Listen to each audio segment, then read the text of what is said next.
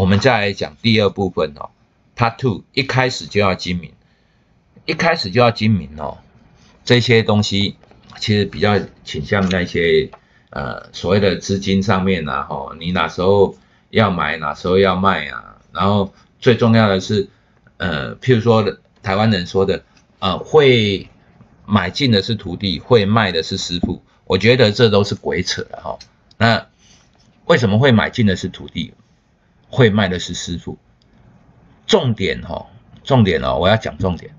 当你买进的价格不好的时候，事实上你是很容易被洗出去的，你连当师傅的机会都没有。所以，买在一个好的点位，才是真正能够让你安心持股的一个最重要的交易方式。所以。当你哦有获利的时候啊，你什么时候都可以卖。可是当你啊有亏损的时候啊，你开始就会纠结。所以不是那种什么买会买的是土地，会卖的是师傅，这是做空的一些一些鬼扯的话。那最坚强的防守哦，就是最攻击最佳的攻击啊，这种是废话啦。其实哦，我。我一直在讲很多废话都是有真理啊，就是说最坚强的防守就是最佳攻击，这告诉我们什么？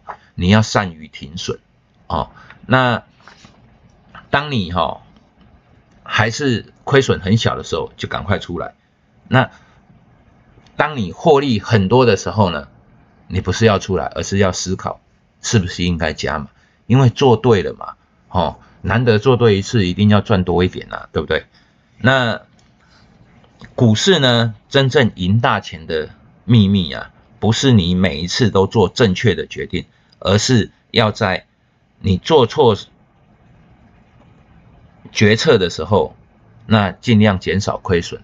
这种东西哈，就是我们之前不断的在强调啊，你该多少百分比就要停损，宁可错杀，也不可以呃不不执行你的停损。哦，这就是我，我记得好像有有那个什么语录啊，有说哦，宁可正确的亏损，也不可以错误的赢。啊，当你凹单又凹回来，那个就叫错误的赢，因为你不知道哪一次你会凹不回来，那那一次一定是重伤害。哦，那幸运。成功是幸运还是永远正确的？这种这一篇哦，他有在讲到一些一些那种交易的思维啦，就是亏损啊，哈，如何把它呃限制在七到八趴之内啊？我跟你说哈，分散风险啊是很好的，好，譬如说我每次进场都是百分之十到百分之十五，我抓百分之八的停损。也就是说，对于我总资金而言，哈，就是最多亏损百分之一到百分之一点五之间，啊，这个东西哈会不会伤害到我，或者是我的生活？不一定哦，不会哦，这样看是不会。但是如果我有五只同时，哦遇到了麻烦，哦都是一点五帕，那就七点五帕哦，啊这个东西就心就碎了哦，然后就是如果我有一万块，好那。输了七百五，那这种还好。当你有一千万哦，输了七十五万，那可能就很难过。当你有一亿的时候，是七百五十万了。所以不要小看这些小小的比例。我们每一次进场哦，做交易的时候啊，一定要守住这些停损。宁可我们就是用百分之一、百分之二哈来做我们最大的一个亏损幅度，也不可以让自己。陷入一个未知的风险里面，好，那他有说停损啊，停损啊，就是要像执行保单这样子啊，然后就讲一些停损，这一些停损哦，我们就暂时不讲了啦，因为这些东西哈，其实我们之前实在是讲的太多了。那第十一章哈，何时该卖出股票，保住优渥的利润？这里面哈有讲一些，就是说哈，如何什么时候你要卖出股票？那跟大盘哈，从大盘来看，或者是从个股来看，其实哈个股啊跟大盘哦，它不一定是相连接的。你也可以看到之前的强势股哈，像合一啊这种生技啊哈，前一波大盘在大涨的时候啊，就是两个礼拜前在大涨的时候，他们全部狂跌，每天锁跌停啊，这是为什么？因为整个类股在轮动，他们之前涨得最多的这些东西被 profit taking，为什么？因为他们要把资金转来，哈，做电池股，哈，包括那些呃全职股，可是全职股呢，现在都是很贵的哦，不是那种当初那种台积电哈几十块钱、一百块的那种。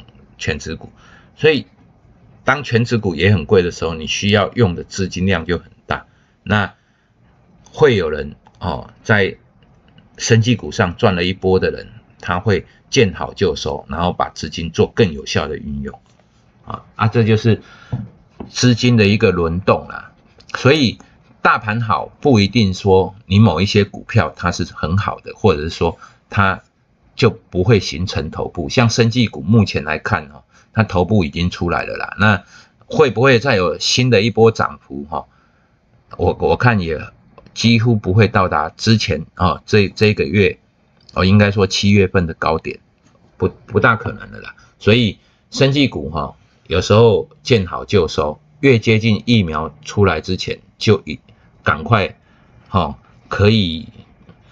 卖出的就赶快结清你的生气股部位，因为这种东西哈，当市场已经实现了，我我跟各位岔开一个话题，跟各位讲一个故事。我我老婆说，哎，我们旁边那个是捷运站盖好的新大楼，现在怎么都在跌？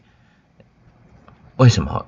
捷运站之前正在盖的时候啊，它是涨的。捷运站盖好了，它就是跌，因为利多出尽就是这个样子。所以越接近哈